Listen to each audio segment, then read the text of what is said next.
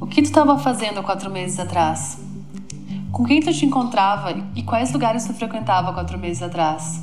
Quais eram os teus planos quatro meses atrás? A pandemia global mudou nossa maneira de ver o mundo, de estar no mundo, e ressaltou ainda mais as diferenças sociais. E você, Ju? Fica comigo a quarentena aqui em casa. Melhor do que ficar na favela. Esse diálogo entre a patroa e a diarista ilustra a série de quadrinhos A Confinada, de autoria do ilustrador e roteirista Leandro Assis e da escritora e ativista Tricila Oliveira. E segundo Tricila, reproduz a relação Casa Grande senzala na sociedade brasileira. O isolamento imposto pelo Covid-19 afeta os ricos e pobres de maneiras distintas, escancara a desigualdade num país como o Brasil.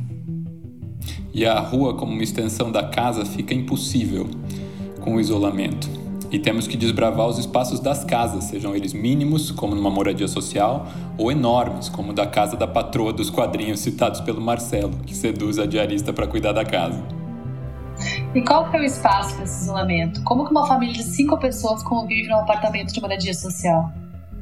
E como a socialite que mora na casa de mil metros quadrados se vira nas suas limitações domésticas e cuida da casa? Bom, essa obrigação de permanecer em casa por conta do isolamento para controlar o Covid faz a gente pensar nas muitas soluções que a humanidade acabou encontrando como abrigo ao longo da história e impacta muito nas formas de morar e conviver, né?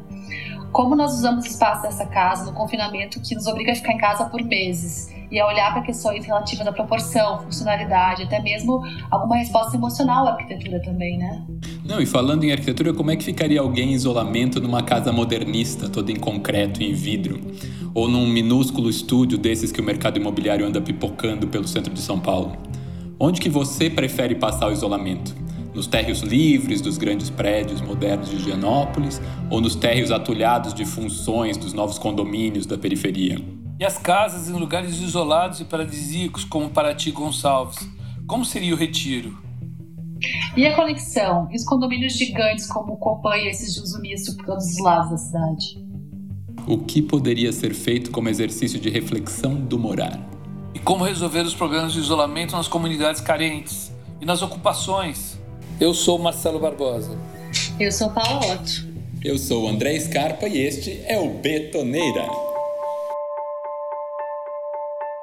No ano passado começamos a esboçar o que seria o Betoneira, um podcast sem frescura para falar de pessoas e cidades.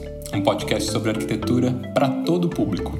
Três amigos com diferentes percursos e igual vontade de discutir caminhos para um mundo melhor. Não podíamos imaginar que o primeiro episódio seria sobre esse tema. Nossas ideias para roteiros, convidados, debates, por mais criativos que fossem, não cogitavam o cenário que vivemos hoje. E por isso se fez tão importante nos reunirmos para iniciar essa jornada conversando justamente sobre algo que todos nós, de alguma forma, acabamos por vivenciar. Pois é, a gente nunca imaginava, né? E estamos aqui.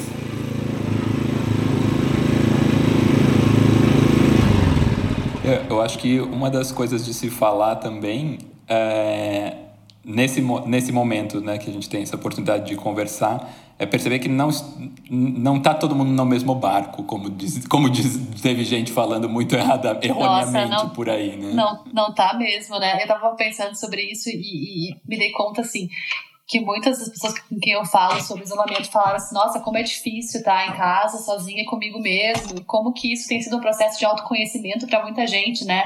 E uma oportunidade muito única de, de estar consigo e tendo que lidar consigo mesmo, né? Para quem tá pensando que tá perdendo o emprego, falindo o negócio, na casa com cinco crianças gritando, isso nem passa pela cabeça, deve ser só um inferno astral terrível, né? Então, com sortudos nós somos de estar aqui conversando sobre o tema do lugar de, de poder estar pensando sobre si, sobre o mundo, não, é, podendo é, pensar a sobre gente o assunto, vive, né? É, a gente vive numa bolha, né? Porque é uma bolha, no fundo, total. no fundo, uh, punk mesmo, barra pesada, é quem mora na periferia, né? De qualquer lugar do mundo, seja a periferia uhum. de São Paulo, seja a periferia da, da Bolívia, está é, sofrendo, né? E, e, e, aí essa questão de que a, a, o isolamento social na, na, durante a Covid ele, ele, ele amplia a, a, a diferença social no Brasil é, é, é, é, é muito grande. Né?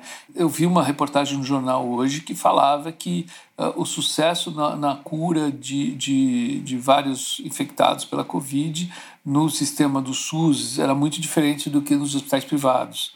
Né?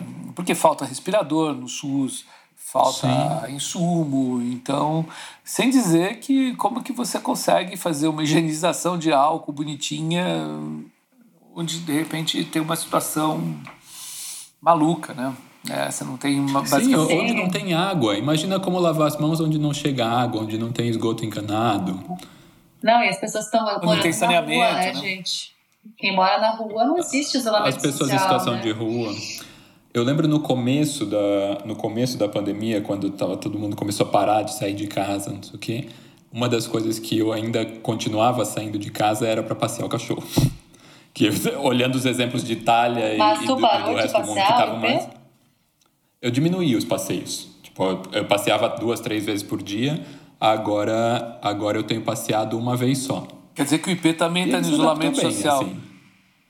Mas ele se adaptou, se adaptou de alguma maneira. Todos se adaptam de alguma maneira. Por outro lado, ele está bastante contente que os donos estão em casa 24 horas por dia agora. Ele está fazendo o próprio podcast agora, IP.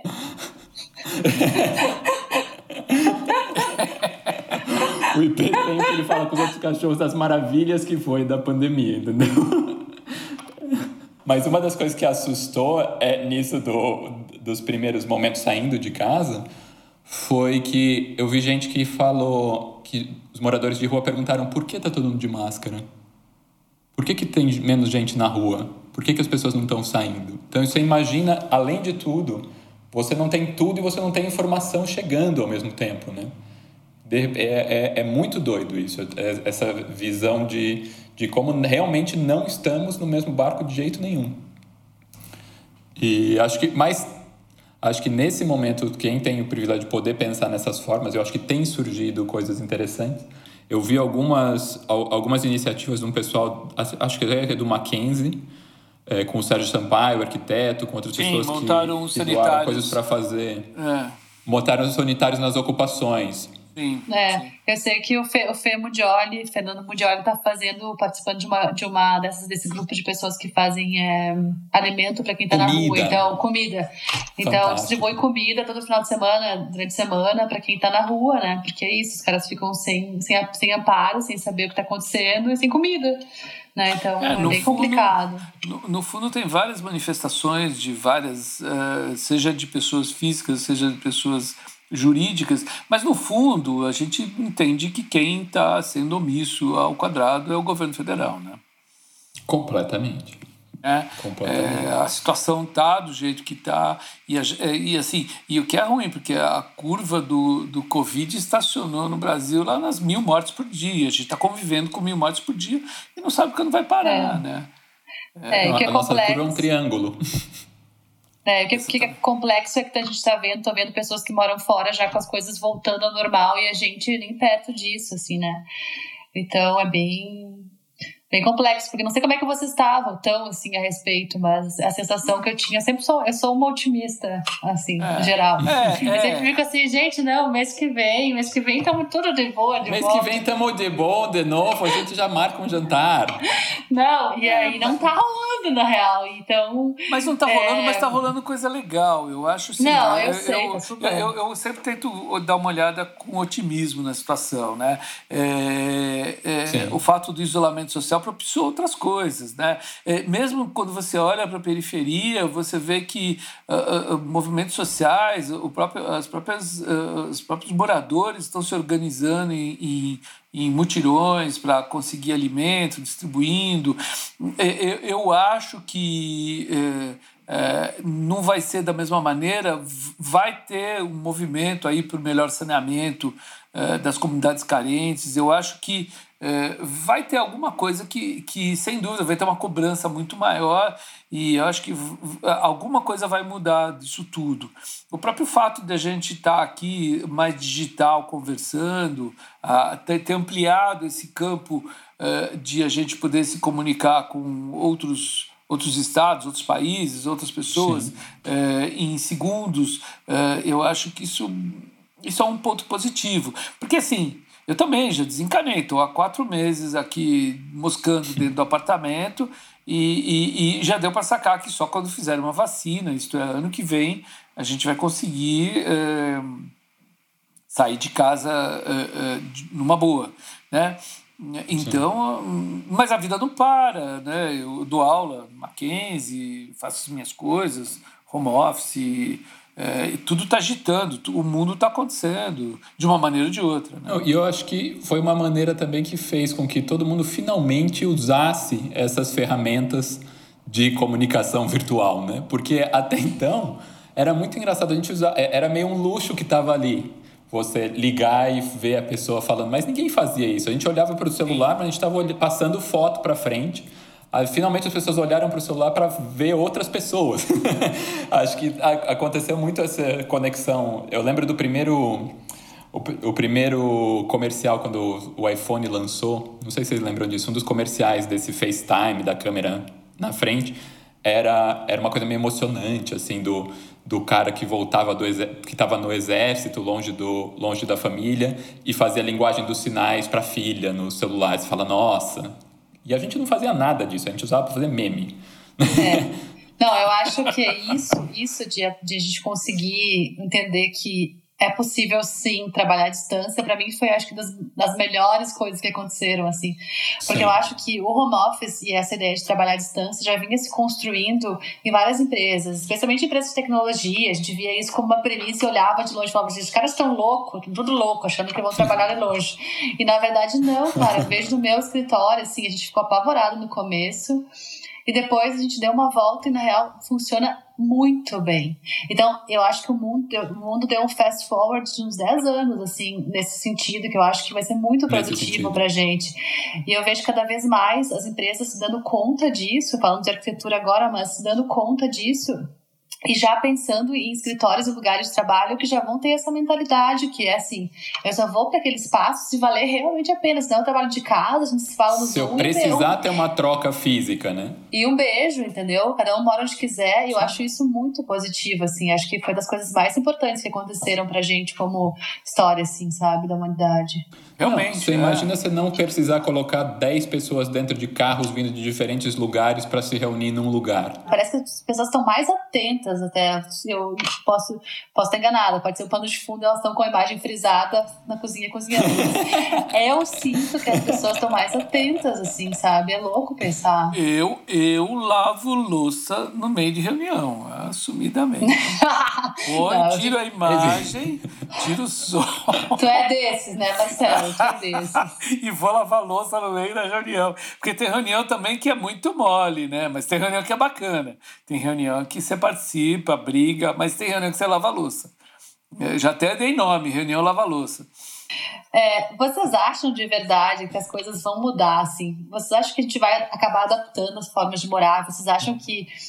Bom, todo mundo tomou um susto, né? Acabou parando dentro de casa, tendo que trabalhar é, dentro do, do, do, cantinho que era antes, antes como é, padrão, era, era o espacinho que levava para a suíte principal, né? O home office acabou completamente escanteado nas casas, era mais um feature como a cozinha gourmet e o, play, e o cantinho das crianças brincarem.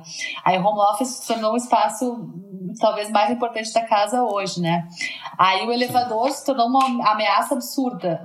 Ameaça completa, o elevador completa, é um medo. O elevador é um terror. Entrar no elevador com o vizinho é a morte. Coitado e, tipo, do, do, do, do Messier Otis, que ele deve estar se revirando no túmulo, né? Porque. Nossa senhora, imagina o Rockefeller. E no mercado, e no mercado é tipo assim, uma, explorar o, selvagem, entendeu? Into the wild e no supermercado, né?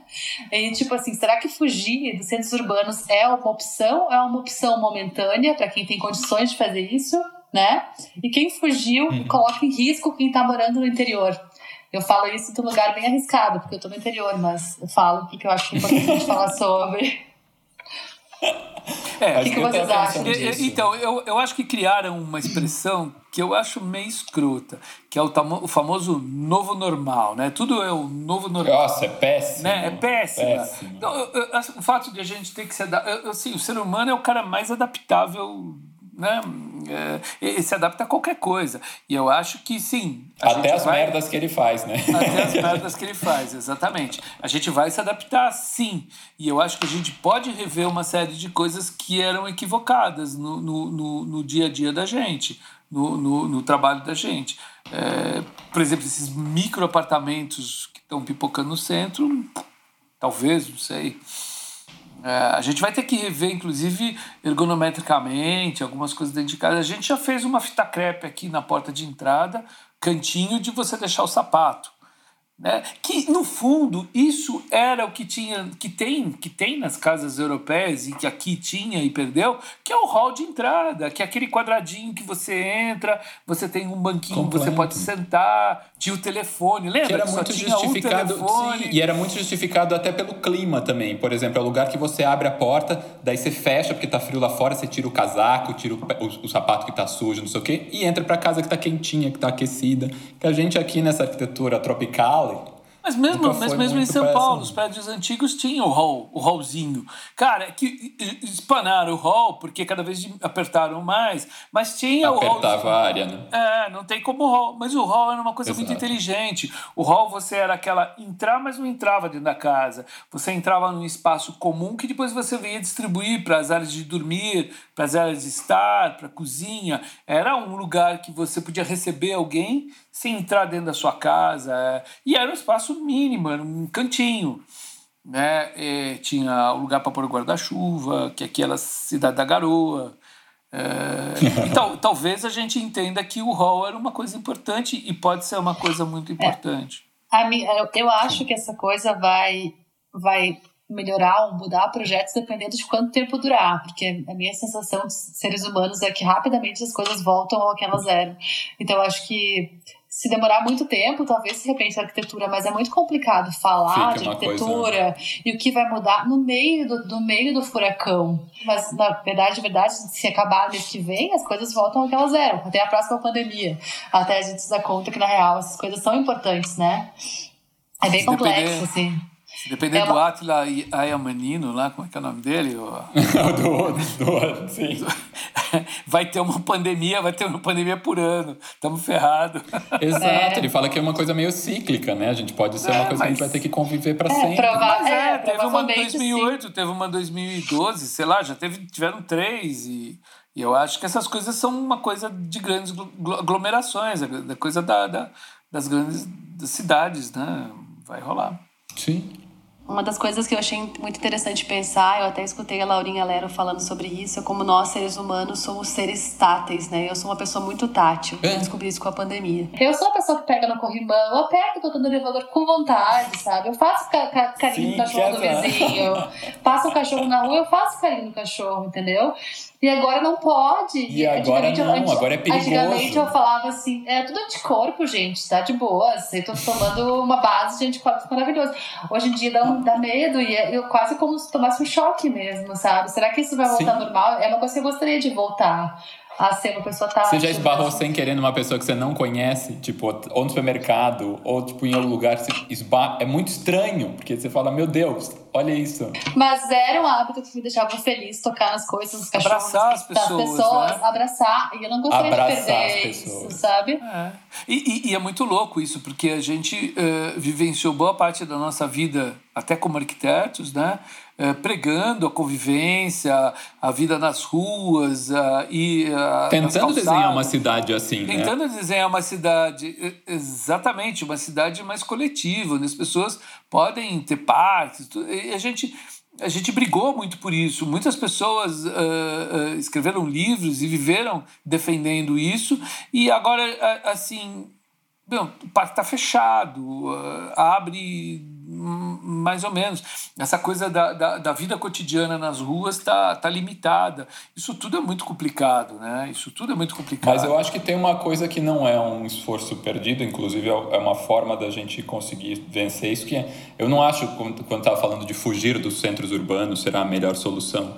Eu acho pelo contrário, se a gente se espalhar as coisas, cada coisa vai ter que chegar nas pessoas de uma maneira, né? Tipo, é, enquanto se a gente estiver no centro, as coisas vão ter que chegar no centro e as pessoas vão Tô falando, tipo, abastecimento, como as coisas vêm do, né, do, do setor agrícola e tudo mais. Se a gente tiver no centro, a gente, se a gente tiver junto nas cidades, a gente consegue muito mais receber, ou, ou se organizar para receber essas for, coisas de forma consciente, do que se a gente tiver que resolver o problema um por um em cada momento. Ah, naquele cara que está longe da cidade, aquele que decidiu ir para a praia, aquele.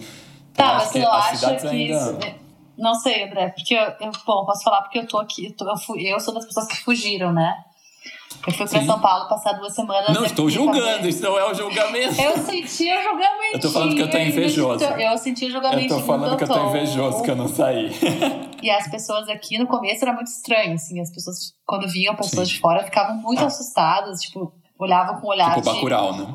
Com sangue no olho, tipo assim, quem são essas pessoas estranhas? Mas... Quem é esse estranho que tá aí? E eu entendo, porque é isso, a tendência, eu, eu sinto assim, na, que, eu, que hoje eu tô, que é perto de Tamonte, em Minas Gerais, já tem um monte de gente olhando terreno para comprar, as pessoas estão apavoradas achando que a solução Sim. é ir pro mato, assim mas também morar no mato também exige uma certa resiliência e uma vontade de estar aqui, não é só porque, né? Completamente. Tá rolando a pandemia, tem todo, todo uma, um ciclo de, de produção e de cuidado com os locais que eu sinto que muita gente não tem mesmo, e eu entendo, assim. Sim. Eu sei que eu tô aqui quase como uma invasora, assim, espaço dos outros, eu não me sinto local, sabe? Eu me sinto ainda invadindo, de certa forma, o espaço, sabe? Mas eu acho que você estar dessa maneira e mais consciente, procurando, as, procurando formas também de, de de estar aí sem, sem pôr em risco as outras pessoas é uma coisa que a gente sabe.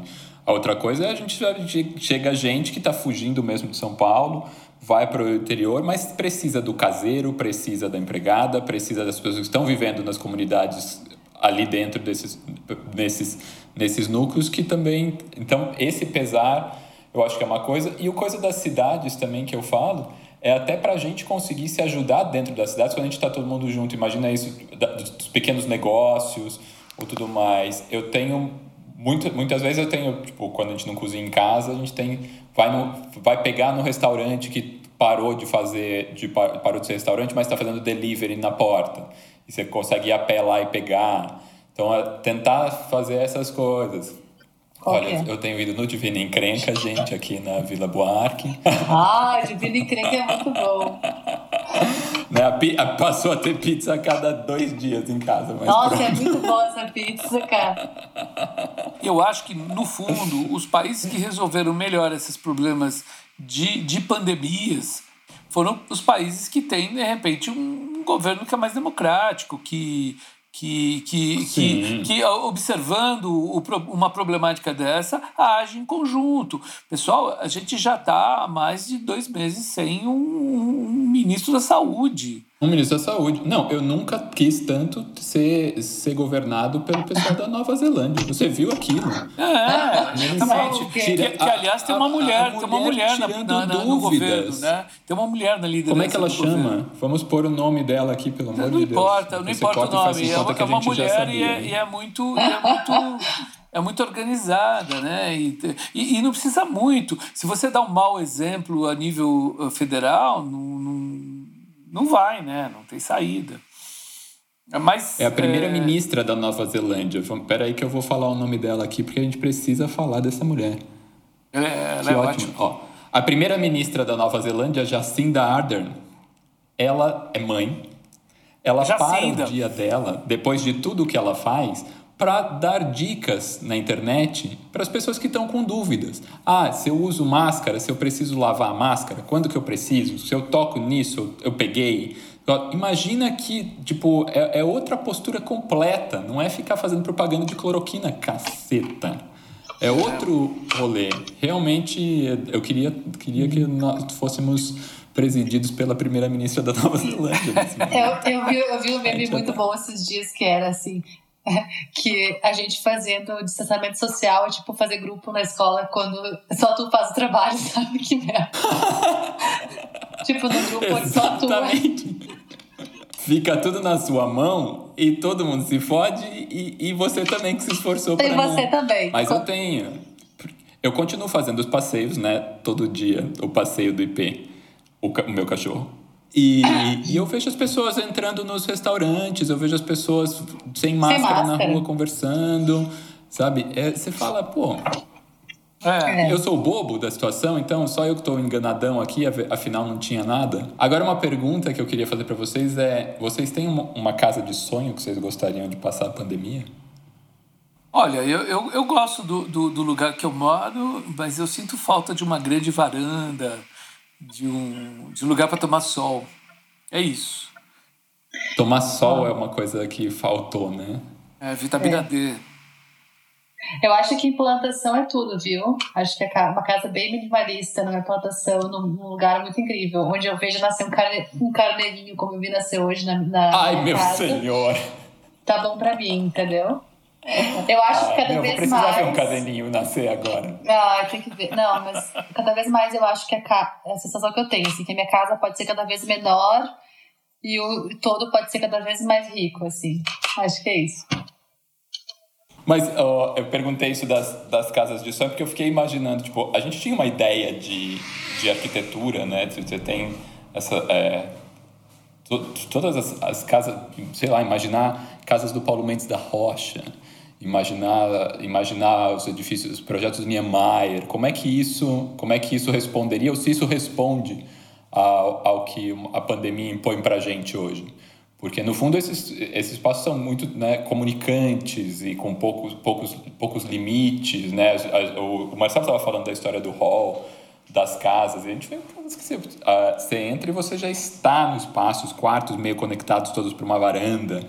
É, as casas do, a, a, casa do Butantã, do Paulo, eu lembro disso. De, é uma casa que ela existe como... É, ela está num terreno como casa, né? mas a conexão dela com o exterior é, é muito mais visual. Ela podia ser a, a casa a, a, casa do Butantã podia ser apartamentos num edifício, porque você sobe uma escada e você está dentro da casa. Você não abre a janela e sai para o jardim. Você desce a escada, está na garagem e daí você está num jardim. Então, como que a gente como, como pensar, né? Como que essas que casas que são interessantes. Eu com essa zona da pandemia, eu, eu já era noiado de lavar a mão. Já era Eu só imagino Lavava isso. a mão o tempo inteiro. Você imagina quando falam que tu tem gesto, você precisa lavar a mão? Minha mão já não tá caindo. Mais, não tem mais pele na mão. Não. E eu tenho uma coisa que eu até tento fazer em vários projetos, que é colocar uma piazinha no hall.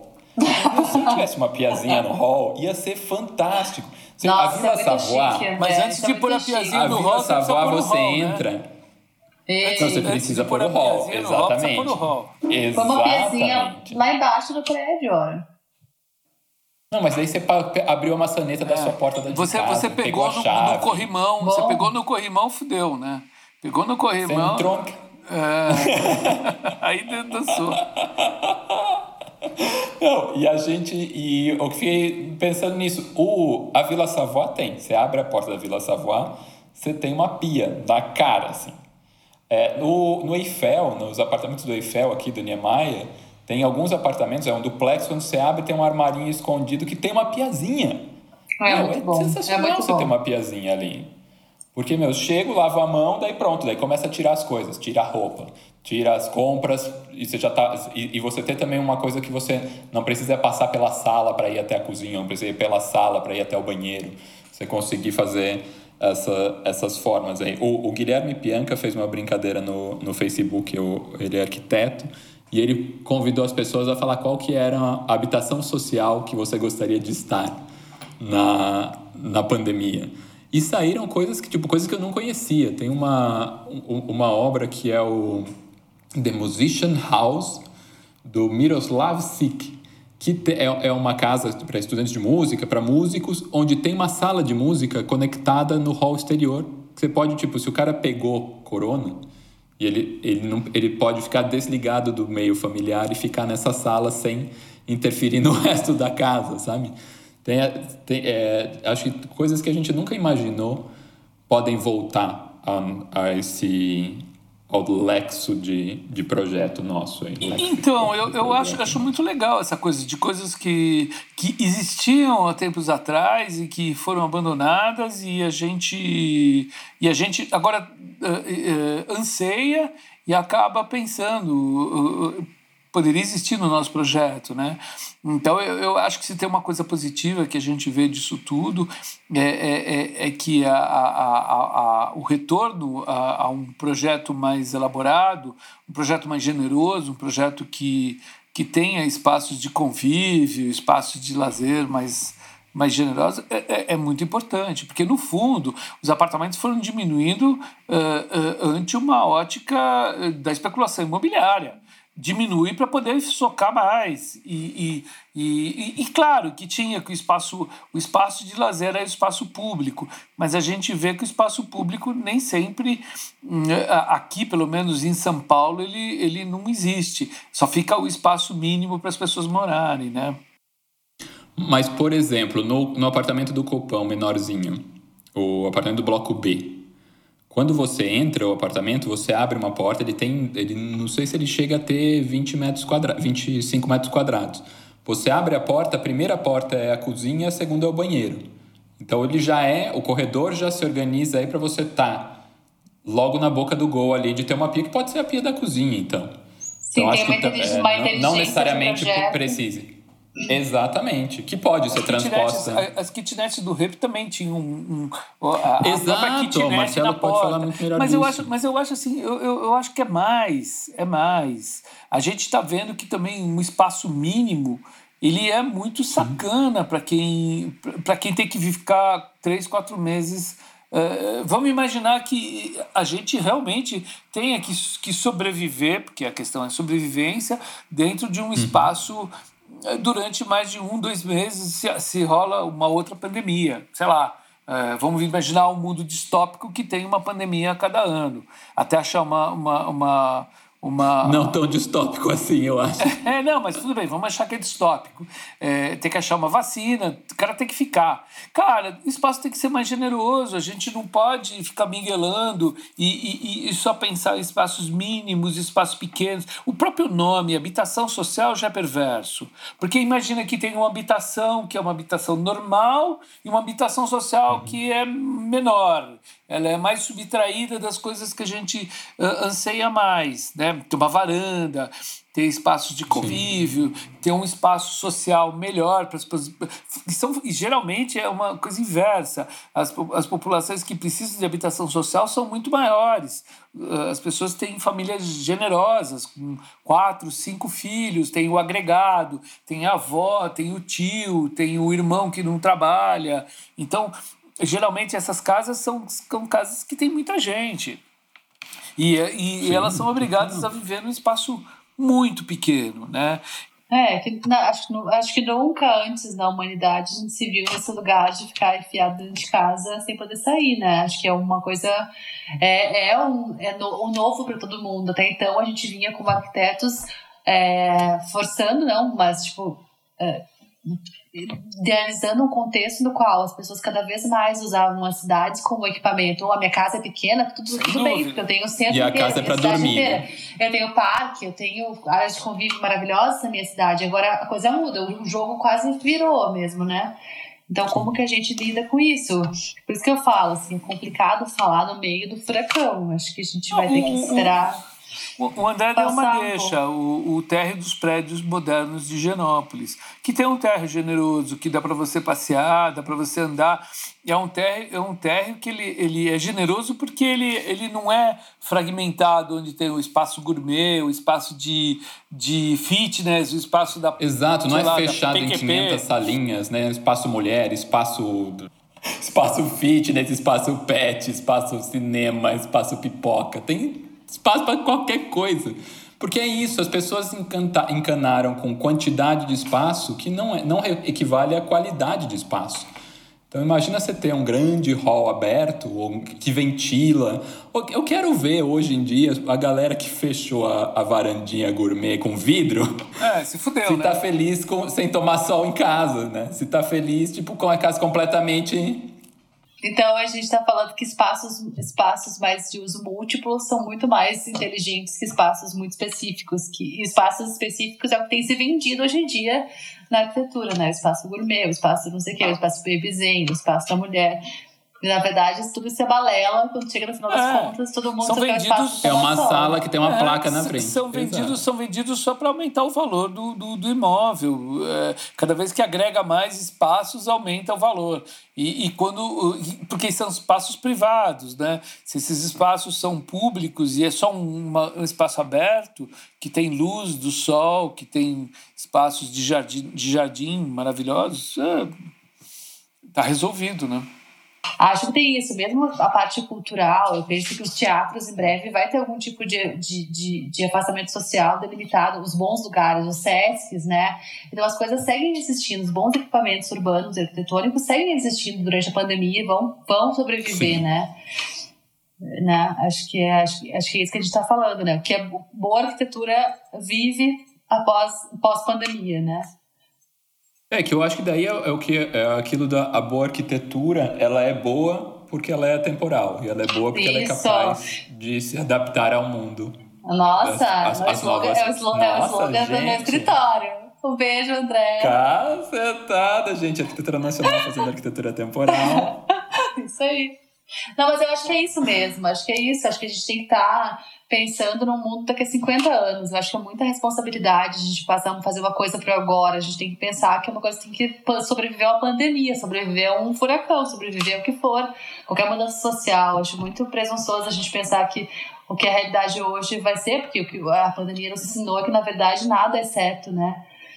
Então, Sim. como que a gente vive qualquer contexto? O contexto tem que traba- trabalhar em casa, em casa o tempo todo, com o IP, o IP, Trabalhar em casa com o cachorro latindo, como vocês com o IP latindo no fundo e tá é isso. Acho que a boa arquitetura tem que sobreviver, né? Como que a gente faz isso? Eu acho que cada vez mais a nossa responsabilidade como arquitetos aumenta, né? Medinha, Sim. né?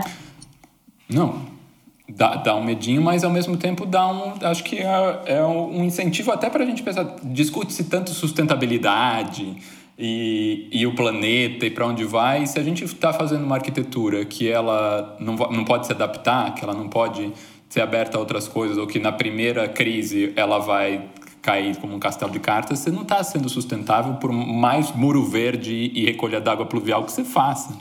Né? Eu acho que é muito mais isso que você falou, é a gente pensar em, em projetos e que, que sejam versáteis e abertos e a- a- abertos para sobreviver a todas essas situações ou adaptáveis, né? Voltar, adaptar os antigos prédios de escritórios que estão vazios no centro para moradia social é possível. Projetos que façam isso. É, adaptar ó, pro- projetos quando a gente pensa que possam tipo é, dentro de uma estrutura dentro da, da estrutura deles receber novos usos receber novas limitações um, um, um pavilhão de exposições que vira hospital Isso é que é legal, é bonito isso. Acho que o Távora que dizia isso, tipo, não, a arquitetura, ela já, não é arquitetura sustentável. A arquitetura por si só ela já, já é sustentável. Já senão é, ela claro, não se sustenta. claro. É, é o mesmo, é o mesmo papo do Niemeyer sobre o Copan, que eu acho muito engraçado esse questionamento. Porque, será que o Niemeyer estava certo? Não, é, foi, muito criticado, porque no Copan tem muito poucas vagas de, de garagem, né? Mas será que ele não estava vendo três passos à frente da Sim, gente? E à vendo frente. que. Exatamente. Óbvio que sim! Olha, Então, vamos fazer uma, uma brincadeira aqui. Quanto tempo vocês não pegam? Você, você não tem carro, André. Você tem carro, Paulo? Também não. Não não, tem eu- carro. hoje, eu alugo. É, eu tenho um carro, mas eu pego meu carro uma vez por mês. Uma vez, cara. Sim, o que vai ser o carro no futuro? Talvez tenham carros alugados, eh, carros de, de Uber, mas você ter, ser proprietário de um carro talvez não faça sentido nenhum. E você ter uma Não, vaga na, na garagem para ter o carro, então faz sentido menos ainda. Ter um carro cada vez já não faz mais tanto sentido. É, o mesmo, é a mesma coisa que agora a gente aprendeu que talvez ter um escritório como espaço físico não faça mais tanto sentido. Faz, faz menos É sentido. muito doido, né? Exatamente. Ah, tenho, Tipo, a gente 20, agora- tenho não- 20 não- arquitetos, tenho 20 arquitetos em home office trabalhando remotamente. Maravilha, faço reuniões eh, muito mais objetivas eh, por home office. É, é, é realmente de, de a gente repensar vários, vários paradigmas né? Interessantes. Completamente. Acho que vamos é, pe- pensar nisso, pensar em não precisar de um carro. Volta de novo naquela história de estar na cidade. Porque eu acho que ainda a gente tem um problema Exatamente. no Essa é Brasil, uma questão. que é como a gente se locomove, né? Quando a gente perdeu as linhas férreas, é, quando a, a, gente depende muito das, das estradas, depende muito do carro. A minha experiência de ter morado em Portugal era muito diferente disso, de você não precisar ter um carro na cidade é menor, você faz tudo a pé. Mas se eu queria ir para outro país, eu sabia que se eu saísse da porta da minha casa, eu andava alguns metros e tinha uma estação de metrô que eu entrava e saía num aeroporto, que eu entrava e saía em outro país.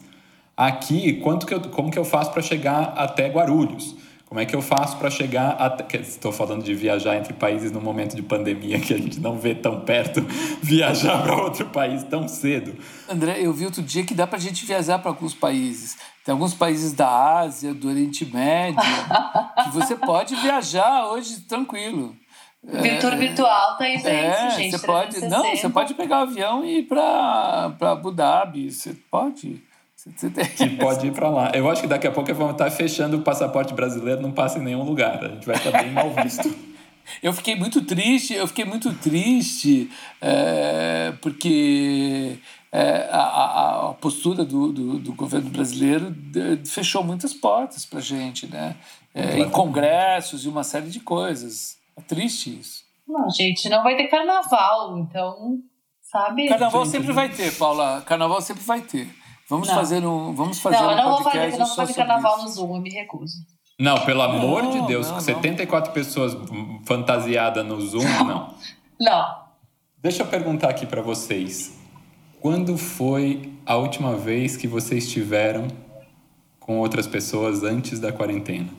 Bom, para mim, acho que oficialmente com muitas pessoas no carnaval. Foi muito bom esse carnaval desse ano, assim. Eu tô sentindo que não tem Foi o último encontro seu com pessoas. Ah, assim. foi, assim, com mais pessoas foi. Foi, foi quase uma despedida, assim. Ah, mas Sem saber.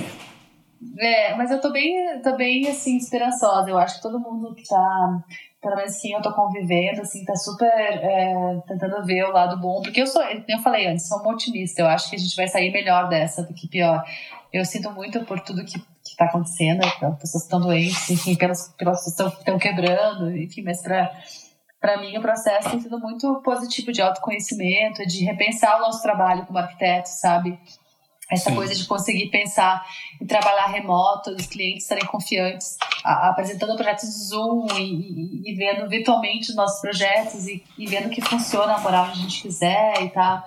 Então, para mim, está sendo um momento positivo. Assim, eu espero que que não que seja a pandemia do que seja que esse seja o evento na nossa vida como seres humanos, como da nossa geração, que seja um evento, mas eu tenho medo que não seja. Então, é, espero que a gente consiga fazer projetos cada, vez, cada vez mais inteligentes e que realmente atendam a isso que a gente estava falando antes. Assim, projetos, mesmo que pequenos, eu acho que também tamanho não, não quer dizer que nem vocês deram exemplos maravilhosos. Acho que a gente pode fazer bons projetos com a, pouca área, mas que realmente atendam o que as pessoas precisam, sabe? Eu só gostaria de ter mais clareza do que, que é, assim, o, que, que, o que, que precisa mesmo, sabe? Que para mim ainda é um pouco nebuloso, assim. Será que tem que ter, tem que ter um rol, um negocinho para lavar as mãos? Ou será que é uma área toda mais de, de, Não sei, não sei dizer ainda o que, que é o que precisa. Eu gostaria de ter mais clareza para isso ainda. Como arquiteta, estou falando, né? É, é, é, eu acho que esses espaços que a gente, a gente ressaltou que tinham antigamente e, e, e foram esquecidos e hoje eles poderiam ser utilitários, é, eles, eles eram espaços muito sábios, era o espaço da nossa avó, né, que sabia onde fazer as coisas e, e que, era, que era uma. Eu fico imaginando assim. Pô, a gente já teve situações parecidas com essa, né? Teve peste negra, que depois teve uma renascença maravilhosa, cheia de coisas legais. Teve a, a gripe espanhola no começo do século. Meus pais passaram pela gripe espanhola, sobreviveram. Ainda bem, porque eu tô aqui né? É, e, e, e depois veio, vieram guerras, ok, mas depois veio, um, veio uma série de, de, de coisas boas que, que, que, que, que, que acabaram se espelhando né, nessa pujança que é a tecnologia hoje em dia, né? Então, eu, eu, também, Paula, como você, eu sou um otimista. Eu acho que as coisas elas caminham para frente e a gente vai vai vai tomar um vinho e dar risada sobre isso, mas eu acho assim, eu acho que são coisas firmes. é, são coisas que a gente está observando hoje que foram cagadas, que foram, por terem mudado, foram cagadas, porque eram boas, eram legais, e a gente pode restabelecer isso como, como premissa, né? premissa de projeto, como coisas a serem repensadas. É, então, sei lá, eu, eu, eu, eu acho que, que só tende a melhorar e, e, e, e dá certo. Né? Eu, não, eu, eu, eu, eu também eu, eu tô nesse é. otimismo de vocês todo, aí também. Todo mundo otimista aqui. Todo mundo otimista. Mas tem que ser otimista. Eu, não, eu país, puxei... Se morar no Brasil, você tem que ser otimista, né? É verdade. Completamente, é. completamente. Não, eu, eu puxei essa pergunta porque uma das últimas coisas que eu, tá, que eu ia fazer antes da quarentena, eu estava me preparando para sair de casa, para ir para o escritório do Marcelo, porque a gente ia gravar um episódio do Betoneira. Oh, qual?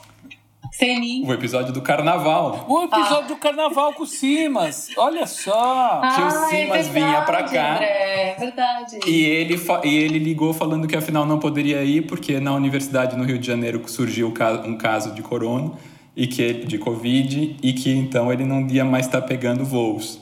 Então acho que eu estava pensando nisso. Isso a gente conseguiu já dar uma volta para conseguir aqui gravar o Betoneira juntos e estrear o Betoneira com outro tema, mas falando de novo de arquitetura, falando de cidade, discutindo entre a gente e abrindo a conversa para todo mundo. E acho que o Betoneira agora promete ser muito maior do que a gente esperava. E é nós, como arquitetos, mais responsáveis ainda pelas coisas que a gente coloca no mundo para ficar 50, 50, 80 anos no mundo. Então, medinho. E a gente, é, e a gente ainda vai fazer esse de carnaval, fica tranquilo. e vai ter carnaval, carnaval ano que vem, vem Paula. Sim. Vai ter carnaval, em algum momento vai ter carnaval ano que vem. Ai, por favor, Marcelo. A gente, a gente parou no carnaval, tem que começar de novo do carnaval. Eu acho justo. Fechado. Eu também acho. Legal. Mas enquanto isso, muitos novos temas virão por aí. Eu queria agradecer a todo mundo que esteve nos ouvindo até o momento e esperem que agora a gente vai ter betoneira. Betoneira começou, Betoneira está no ar. Uma questão muito importante: a gente gravou vários outros eh, episódios que não tinham pandemia e vamos colocar no ar.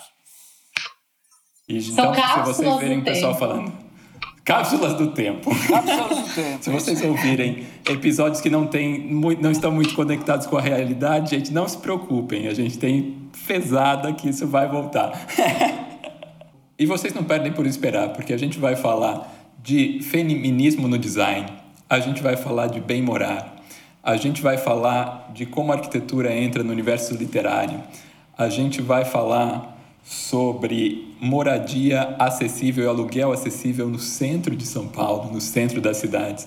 A gente tem muita coisa boa para falar. Se preparem porque agora vem aí o Betoneira. E esse episódio contou com trilha sonora de Marinho captação e edição de Zé Barrichello. É gravado na casa de cada um até o momento que a gente possa voltar às instalações do Barco Arquitetos no coração da Vila Buarque. E tem a nossa fotógrafa querida do coração, Ana Mello, fazendo as nossas imagens online hoje, que estarão em breve nas nossas redes sociais. A gente se vê. Um beijo grande e até o um próximo beijo. Betoneira. Beijo, tchau, tchau.